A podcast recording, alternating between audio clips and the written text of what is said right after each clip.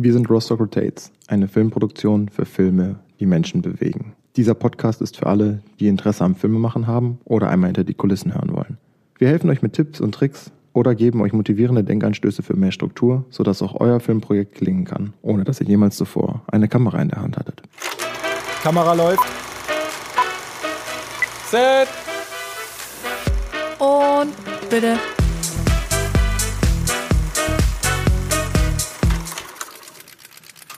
Moin Freunde, heute gibt es wieder eine neue Folge aus dem Format zu Gast bei Rostock Rotates. Mein Name ist Jörn und mein Gast heute ist der Amadeus. Einige von euch haben sicherlich seine Werke von ihm schon gehört, aber es wissen nicht alle.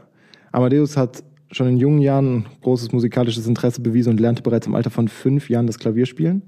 Und im Alter von zwölf fing er schon an, für Ballettaufführungen und für Balletttrainings vor kleinerem Publikum zu spielen. Mit 14 hat Amadeus Jazz- und Improvisationsunterricht genommen und konnte nach wenigen Jahren der Übung bereits 2012 äh, seinen ersten, äh, seinen ersten Auftrag für die Opernpalace in Berlin produzieren. Bereits ein Jahr später schaffte er es, obwohl er zu der Zeit noch zur Schule ging, für die Serie Alarm für Cobra 11 bei dem Sounddesign und der Musik zu assistieren. 2016 veröffentlichte Amadeus sein erstes eigenes Album und begann seitdem mit der Zusammenarbeit mit den unterschiedlichsten Labeln. Also habt ihr sicherlich seine Musik schon gehört bei Ausschnitten von Father Horizon, Skyforge oder Fernsehshows wie WWE, Germany's Next Topmodel oder auch Galileo. Vielen Dank, dass du heute Zeit hast für mich, Amadeus. Wie geht's dir? Ja, ja, moin. Hi. Schön, dass ich hier sein darf. Danke. Ja, also ich habe jetzt gerade schon gesagt, du hast für mittlerweile sehr viele bekannte TV-Shows oder auch Spiele, also ich meine Phase Horizon 3, 4 äh, produziert. Das, das sind jetzt schon namhafte Titel. Ja. Ich, ich fange einfach mal, wie, wie kommt man dazu? Also das ist ja jetzt nicht so was, wo du morgens aufstehst, in dein E-Mail-Postfach guckst und denkst so, jo, ja, heute mache ich Phase Horizon 4 oder so. Das ist ja schon ein bisschen was Größeres, oder?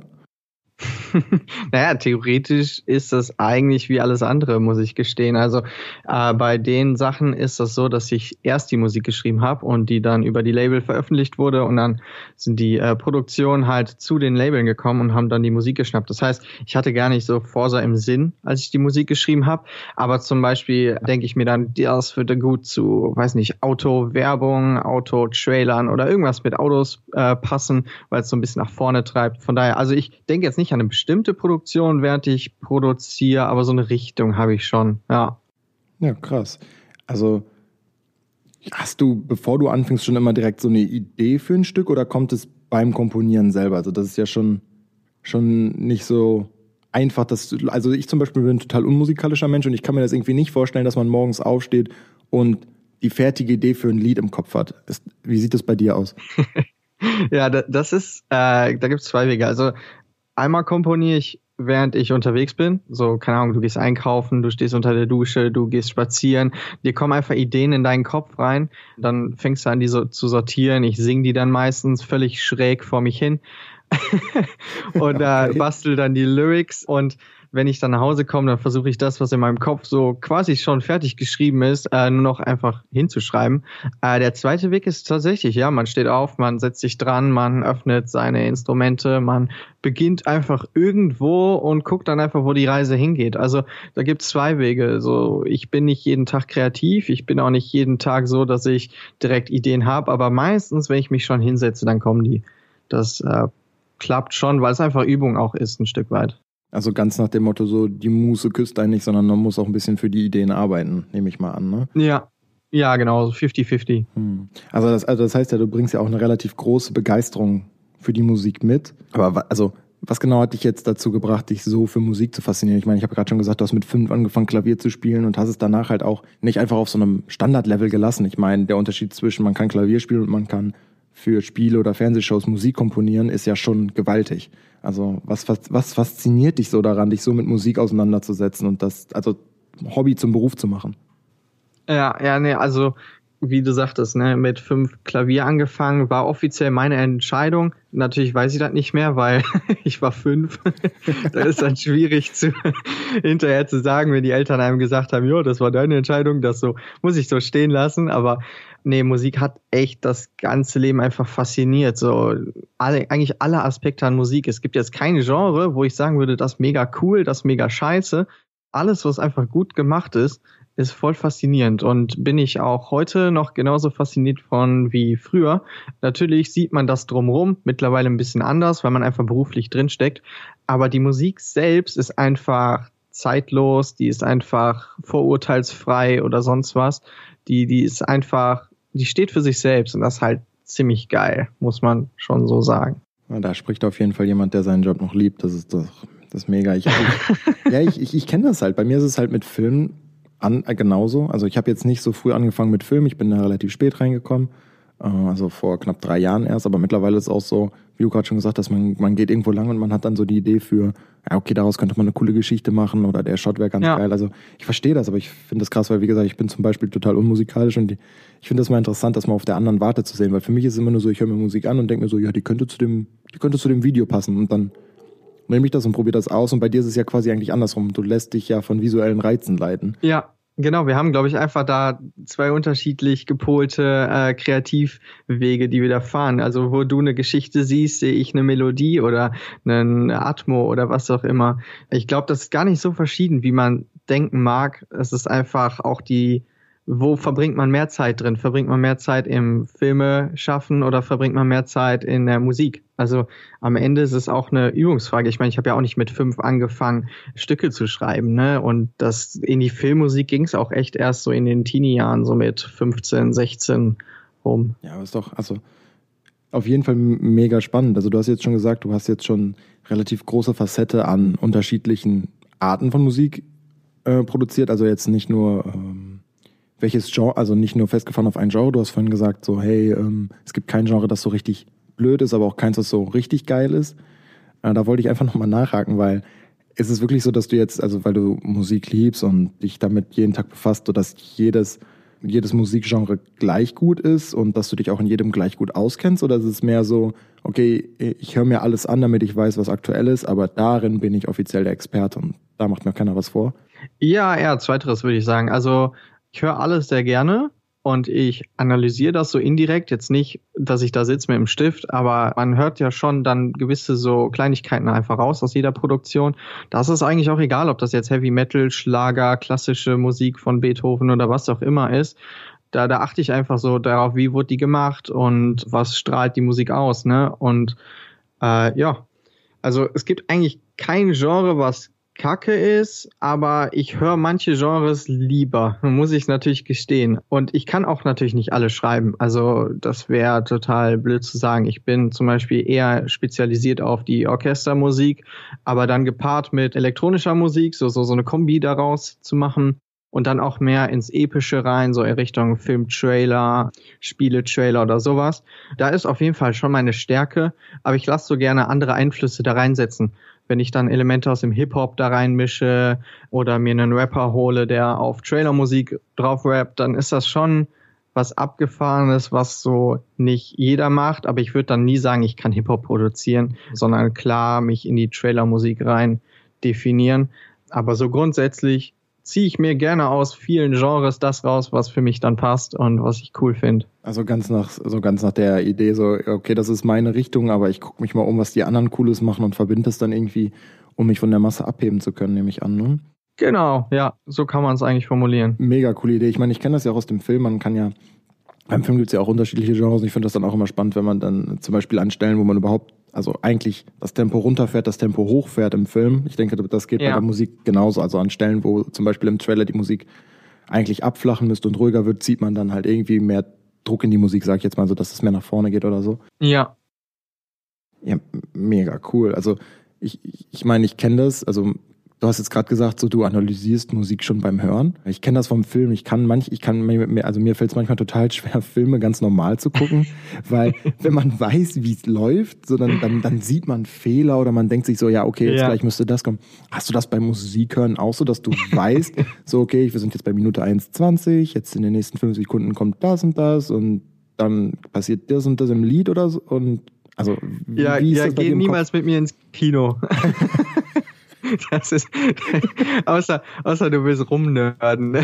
Ja, ich, ich, ich, kann dir, dabei. ich kann dir schon anhand der Musik eigentlich meistens sagen, was passieren wird im Film, ohne dass ich den Film dabei sehen muss, weil es gibt einfach so gewisse Sachen, die hm. sind geschriebenes Gesetz, obwohl es die nicht geschrieben gibt. Und dann kann ich hier schon anhand einfach kleiner Nuancen meistens in der Musik sagen, was passiert, wer der Böse ist oder was so gleich äh, passieren wird, so wie du das halt kannst, einfach anhand der Kamera. Wie steht die Kamera? Also das mhm. sagt schon so viel aus. Ja, tatsächlich. Ähm, und als unerfahrener Zuschauer wirst du darauf nie achten und dann wirst du voll überrascht sein, aber wenn du dann im Kino sitzt und du weißt einfach, aha, die Perspektive, ich sehe das gerade nicht, alles klar, ich darf mich schon mal auf einen Jumpscare vorbereiten. Ja, ja, ja, so, ja genau ein bisschen witzlos, aber natürlich wird man auch gerne reingelegt. Also auch wenn man davon Ahnung hat, ich meine, die Filmproduzenten wissen das ja und der Komponist weiß das auch und da macht er vielleicht einfach das Gegenteil. Vielleicht will der einen da gerade ein bisschen ärgern und baut Sachen ein, sodass man, selbst wenn man davon ein bisschen Ahnung hat, einfach in die Irre geleitet wird. Von daher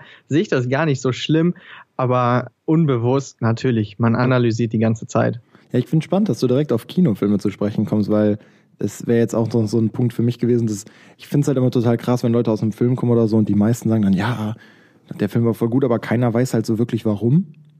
So, ne, also die, die wenigsten Leute können ja wirklich beurteilen, warum ein Film gut war. Und ich finde es dann immer total spannend, wenn dann die einen ein bisschen mehr Ahnung von, vom Film haben, die sind dann immer so direkt so, die Bilder waren so geil und die anderen so, ja, aber der Sound war der Hammer. Und ich denke mir so, ja, aber es ist halt beides.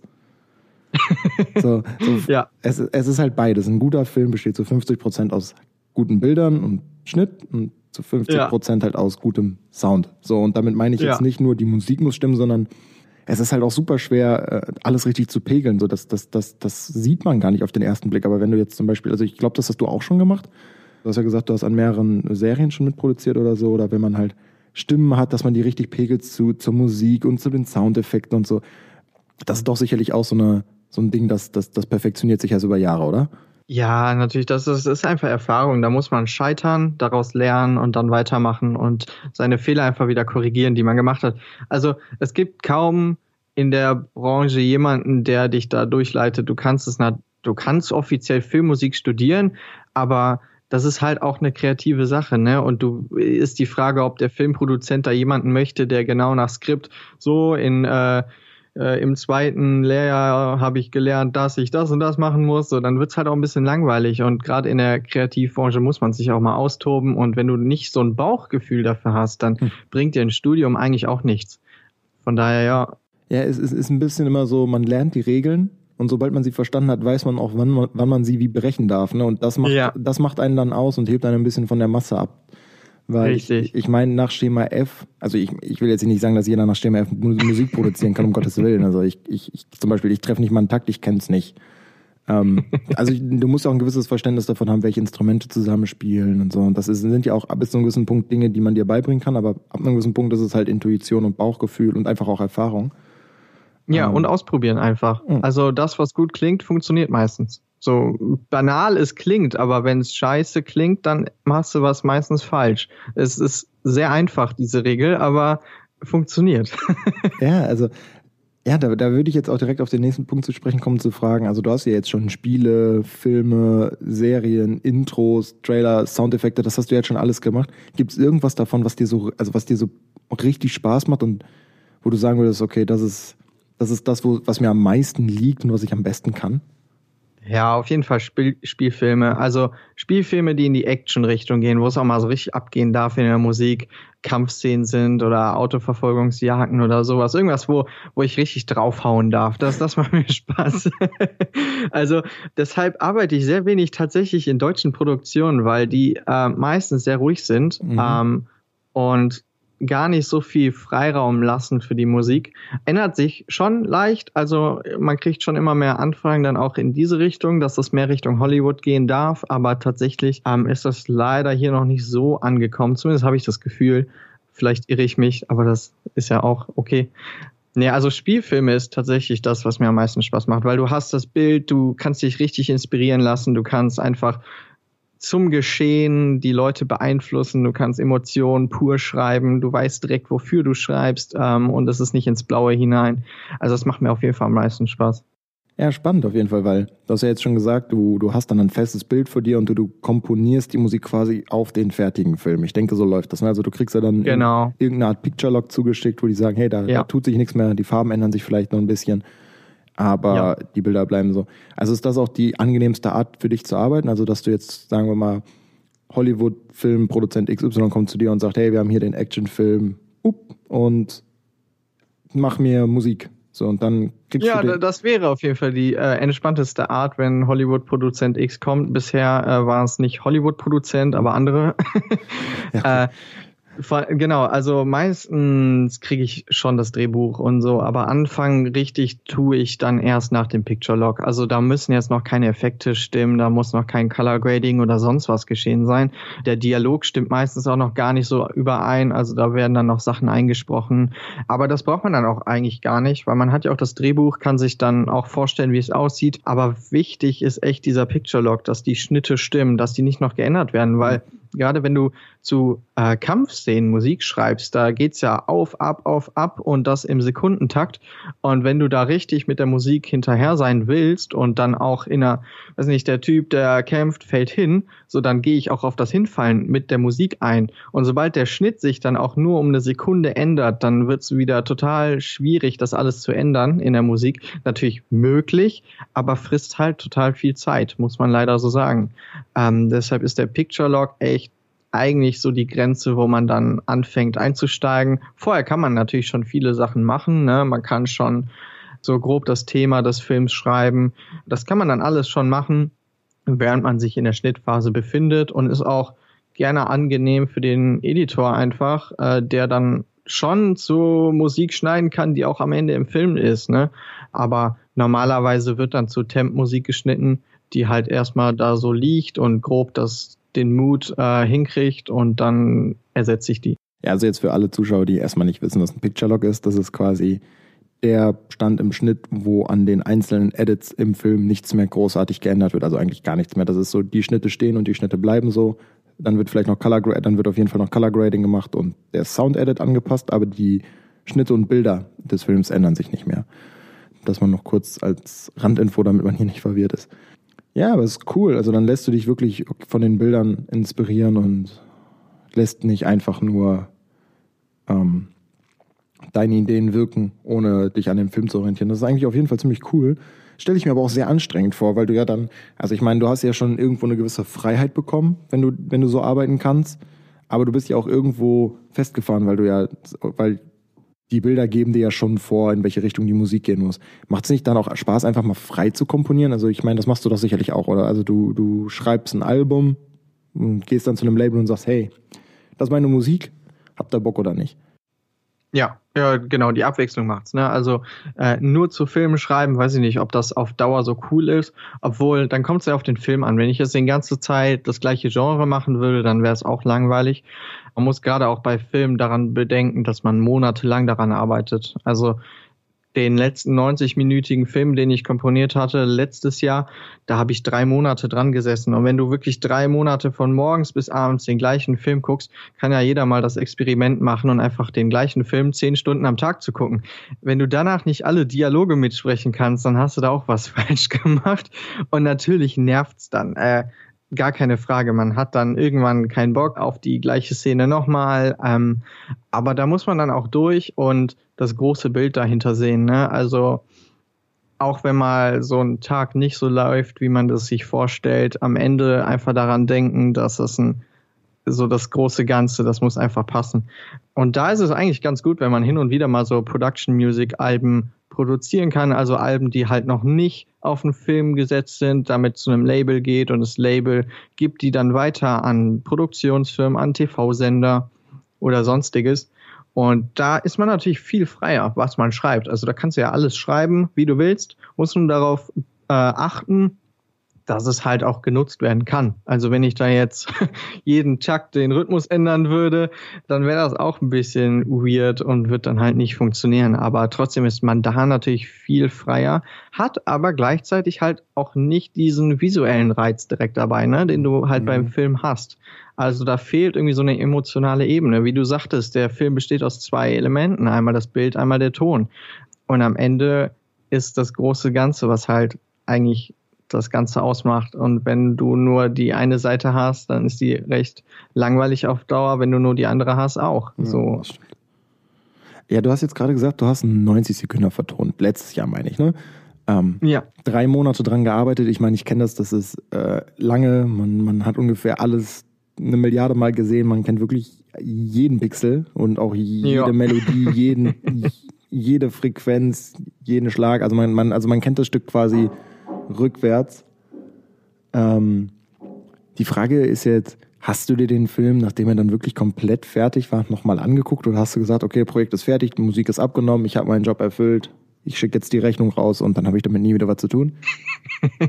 Bisher habe ich ihn noch nicht gesehen, muss ich gestehen. Wir haben jetzt Mai, ich habe ihn im Dezember abgeschlossen. ich wollte ihn aber bald mal wieder gucken. Also der ist wohl gerade fertig geworden vor ein paar Wochen. Sehr cool. Mit, mit halt allen anderen Dingen, die da noch rein gehörten. Kann ich jetzt nicht viel näher drauf eingehen, mhm. aber ich wollte ihn mal bald wieder sehen, weil so langsam beginnen wieder so ein paar Lücken. äh, aber nee, also direkt nach dem Projekt möchte, nee, leider nicht. Äh, direkt nach dem Projekt will man sich das eigentlich nicht antun. Ja, da, da braucht man einfach ein bisschen Abstand und das ist auch voll okay und das versteht auch jeder eigentlich, der in der Branche arbeitet, ja. dass das irgendwann mal auch eine Pause braucht. Ja, ich, ich kenne das, wenn man jetzt mehrere Wochen an dem gleichen Film geschnitten hat und dann den fertig an den Kunden abgeschickt hat und man kriegt so diese E-Mail, ah, ist abgenommen, fertig, denkt man sich auch so, okay, geil. Archivieren, erstmal eine Weile liegen lassen. Ich kenne. Genau, ja. Das ist auch voll okay, das versteht auch jeder und das nimmt auch keiner einem übel. Äh, und das heißt ja auch nicht, dass man irgendwie das, was man gemacht hat, weniger wertschätzt oder dass man das nicht so mag. Man hat einfach sehr, sehr viel Zeit damit verbracht und das ist, glaube ich, bei jedem Projekt bisher so gewesen. Also selbst als ich Schüler war und bei Alarm für Cobra 11 assistiert habe, war das so, wenn du eine Woche lang die gleiche Voll 40 Minuten Folge guckst, ja, ja. und zwar 10, 12 Stunden am Tag, dann kann das noch so geil sein, auch als Schüler. Ich meine, das ist ja Wahnsinn, äh, bei so einem Ding dabei zu sein. Auf jeden Fall. Ähm, aber selbst dann hat man keinen Bock mehr, natürlich. Also Wer, wer, das Gegenteil sagt, der lügt. der Duck, das äh, würde ich tatsächlich genauso unterschreiben. Aber jetzt ähm, eine Frage nochmal so, du hast jetzt, du hast ja gesagt, du hast schon un unglaublich viel mittlerweile gemacht. Gibt es denn ein Projekt, wo du wirklich so sagst, okay, das ist so, das ist so das Projekt, woran ich mich immer wieder zurückerinnere, wenn ich so zu den, also zurückgucke, was ich schon alles gemacht habe, so die, gibt es dieses eine Projekt, das so komplett raussticht aus allen anderen, was für dich immer so dieses dein, dein Highlight ist bis jetzt? Mm, ich glaube tatsächlich gar nicht. Also es gab immer wieder kleine Sachen, die einfach auf dem Weg dann so passiert sind und an die ich mich gerne zurückerinnere, aber es gab jetzt nie so einen krassen Peak. So, es war eine recht lineare ein recht linearer Fortschritt, den ich hatte. Und ich habe immer in kleinen Schritten mich weiter hochgearbeitet. Und ich erinnere mich noch sehr genau, als ich meine Software angemacht habe, die halt die ganzen TV-Kanäle abhört nach meiner Musik. Und als da ein Eintrag drin war im ZDF, da, also das vergesse ich eigentlich nie. Das erste Mal, wo meine Musik im Fernsehen gespielt wurde, war einfach überwältigend. Und dann auch das erste Mal, wo ich in einer großen Filmproduktion mitgearbeitet habe, das war auch einfach mega. Aber genauso sind es die kleinen Sachen. Also am Ende ist es wirklich dieses große ganze Bild, das man beachtet. Und ich hatte jetzt nie so einen krassen Spike in meiner äh, Fortschrittskurve, wo ich sagen würde, das war das, was mich weitergebracht hat. Ja, cool. Ja, du hast gesagt, die, die, die Balance zwischen den großen Produktionen und den, den vielleicht auch kleinen privaten Projekten, die man macht, sind am Ende das Ausschlaggebende. Ich meine, ich kenne das selber, ich mache den Job äh, ja auch hauptberuflich zum Glück, aber auch ich mache immer noch privat eigene Drehs und äh, äh, visualisiere Projekte. Ist das bei dir auch so? Also ich meine, du machst das beruflich, du lebst davon und nimmst du dir dann trotzdem noch die Zeit raus und sagst, hey, ich mache jetzt noch die Projekte, auf die ich einfach Bock habe, weil ich Bock drauf habe und die mache ich halt auch for free, sage ich jetzt mal, einfach weil es dir noch so viel Spaß macht oder ist das für dich durch den Job komplett weg? Nee, auf jeden Fall. Also die privaten Projekte müssen sein. Das sind die, wo man sich entwickeln kann, wo man ausprobieren kann, wo keiner am Ende sagt, das passt jetzt aber nicht hierzu oder dazu. Das sind die, wo man echt erfinderisch werden kann und die auch am Ende dann für die kommerziellen Projekte viel bringen, weil man halt gewisse neue Dinge gelernt hat. Also wenn man direkt in die kommerziellen Projekte mit einem neuen Genre einsteigt, ist das meistens zum Scheitern verurteilt, weil man es einfach noch nie gemacht hat. Natürlich geht das, aber auch da muss man dann viel üben. Und daher nutze ich die privaten Projekte meistens einfach, um auszuprobieren, äh, neue Stile mit anderen zu mischen, neue Sachen lernen. Man lernt nie aus im Leben und dafür sind private kleine Projekte ideal. Die dauern nicht lang, keiner sitzt am Ende und sagt, das geht so nicht. Ja. Und man kann einfach mal rumprobieren, rumspinnen und rumspielen. Ich meine, wir sind alle ein bisschen Kinder geblieben. Ja, das auf jeden Fall. Ja, also bei frei, bei eigenen Projekten ist halt die, die eigene Freiheit immer das Schönste. Ich meine, ich kenne das ja selber. Das ist immer ganz cool, wenn man dann einfach sagen kann, hey, okay, ich mache jetzt, ich weiß, dass man das eigentlich nicht macht, aber ich probiere es jetzt trotzdem mal und am Ende, wenn, auch wenn es nur in fünf von 100 Versuchen geil aussieht, aber dann hat man wieder fünf neue Wege gefunden, wie man Dinge kombinieren genau. kann oder so. Und das ist ja echt mega wertvoll. Ja, mhm. und sonst hast du 95 Wege gefunden, wie man es nicht macht. Das ja, ist genau. auch gut zu wissen. Also ja. man muss nicht immer einen Erfolg haben. Manchmal ist auch der Misserfolg gerade das, wo man lernt. Also besonders der Misserfolg ist eigentlich, wo man lernt. Ähm, weil ein Erfolg, wer, wer hat denn jedes Mal einen Erfolg? Ja, also es ist, es ist unrealistisch, vor allem in einer kreativen Branche. Also ich, ich, ich glaube nicht, dass man, wenn man kreativ arbeitet, man immer sofort auf einen Blick oder auf einmal hinhören weiß, was der richtige Weg ist. Quatsch. Ähm, aber jetzt, jetzt noch so abschließend eine Frage, die mich noch interessiert. So, hast du denn so für dich so einen Fünfjahresplan? Also, ich meine, du bist selbstständig, du arbeitest viel und äh, du versuchst private Hobby, also das, das Musik machen auch als privates Hobby zu behalten, aber damit auch dein Geld zu verdienen. Ist es da möglich, so einen Fünfjahresplan zu haben? Ja, schon grob. Also man kann zumindest was vorhaben. Ob es äh, funktioniert, ist dann wieder die ganz andere Frage. Aber man kann schon, man kann schon natürlich so seinen Weg grob planen. Ähm, für mich wären das zum Beispiel in größere Labels reinzukommen oder in, in mehr Labels. Also grundsätzlich, was die Production Music angeht, habe ich da eigentlich eine gute Spitze erreicht. Aber es gibt natürlich dann noch andere, mit denen ich gerne arbeiten würde. Das ist im Moment noch nicht der Fall. Ähm, da kann, daran kann man zum Beispiel arbeiten. Mein weiterer Plan wäre, in größere Filmproduktionen einzusteigen, äh, mehr auch Richtung ähm, TV-Produktion, Dokumentation zum Beispiel interessieren mich gerade sehr. Ich würde super gern so eine Naturdoku machen. Hm. Einfach, weil ich das sehr gerne mag. Und ja, man networkt ja rund um die Uhr eigentlich. Und am Ende ist es immer die Frage, wer kennt wen. Aber ja, man hat nicht immer auf alles Bock, aber ja doch eigentlich schon. es ist, hat alles eigentlich was mit Filmmusik zu tun. Deshalb blöde Sachen gibt es eigentlich sehr selten und äh, weirde Projekte lehne ich meistens ab. ja gut, aber man muss seine Schiene fahren und das ist ja auch immer, wie, wie, wie es sich jetzt schon die ganze, durch die ganze Zeit sieht, ist es ja, was wir auch beide mal sagen, ist, äh, die Abwechslung macht es am Ende aus. Und solange man zu seinen eigenen Wurzeln zurückfindet, also ich glaube, jeder hat so die eine Art Video, die er oder Musikstück, die er am liebsten macht. Und ich glaube, wenn man dahin immer wieder zurückkehren kann, ist es natürlich am angenehmsten für einen selber, weil man durch die anderen Projekte gewachsen ist und dann seinen eigenen Fortschritt am besten sieht. Na klar, na klar, man hat ja auch seinen eigenen Stil. Also auch wenn man den selber nicht vielleicht immer erkennt, aber andere erkennen den. Und das ist auch gut. So, ich meine, du willst ja niemanden anderes kopieren du äh, das Ziel ist eigentlich, dass andere dich kopieren. Ja, ey, das sind doch auch schöne finale Worte, würde ich sagen. ey, wenn ihr, wenn ihr, ähm, an alle da draußen, wenn ihr mehr über Amadeus wissen wollt, beziehungsweise hören wollt, ähm, könnt ihr gerne auf seiner Instagram-Seite, seinem YouTube-Channel äh, vorbeischauen und seine Website auschecken. Vielleicht auch mal beim Livestream reinschalten. Ich verlinke das alles unten in der Beschreibung. Und ähm, ja, falls ihr mehr von uns hören wollt, also von Rostock Rotates, könnt ihr uns ganz entspannt unterstützen, indem ihr einfach auf unserer Homepage vorbeischaut oder die anderen Folgen des Podcasts hörst. Ich danke dir, Amadeus, für deine Zeit und äh, ja, ich hoffe, wir hören uns irgendwann nochmal wieder und ich hoffe, dir hat's gefallen. Ja, sehr gerne. Ich wünsche dir was und vielen Dank, dass ich hier sein durfte.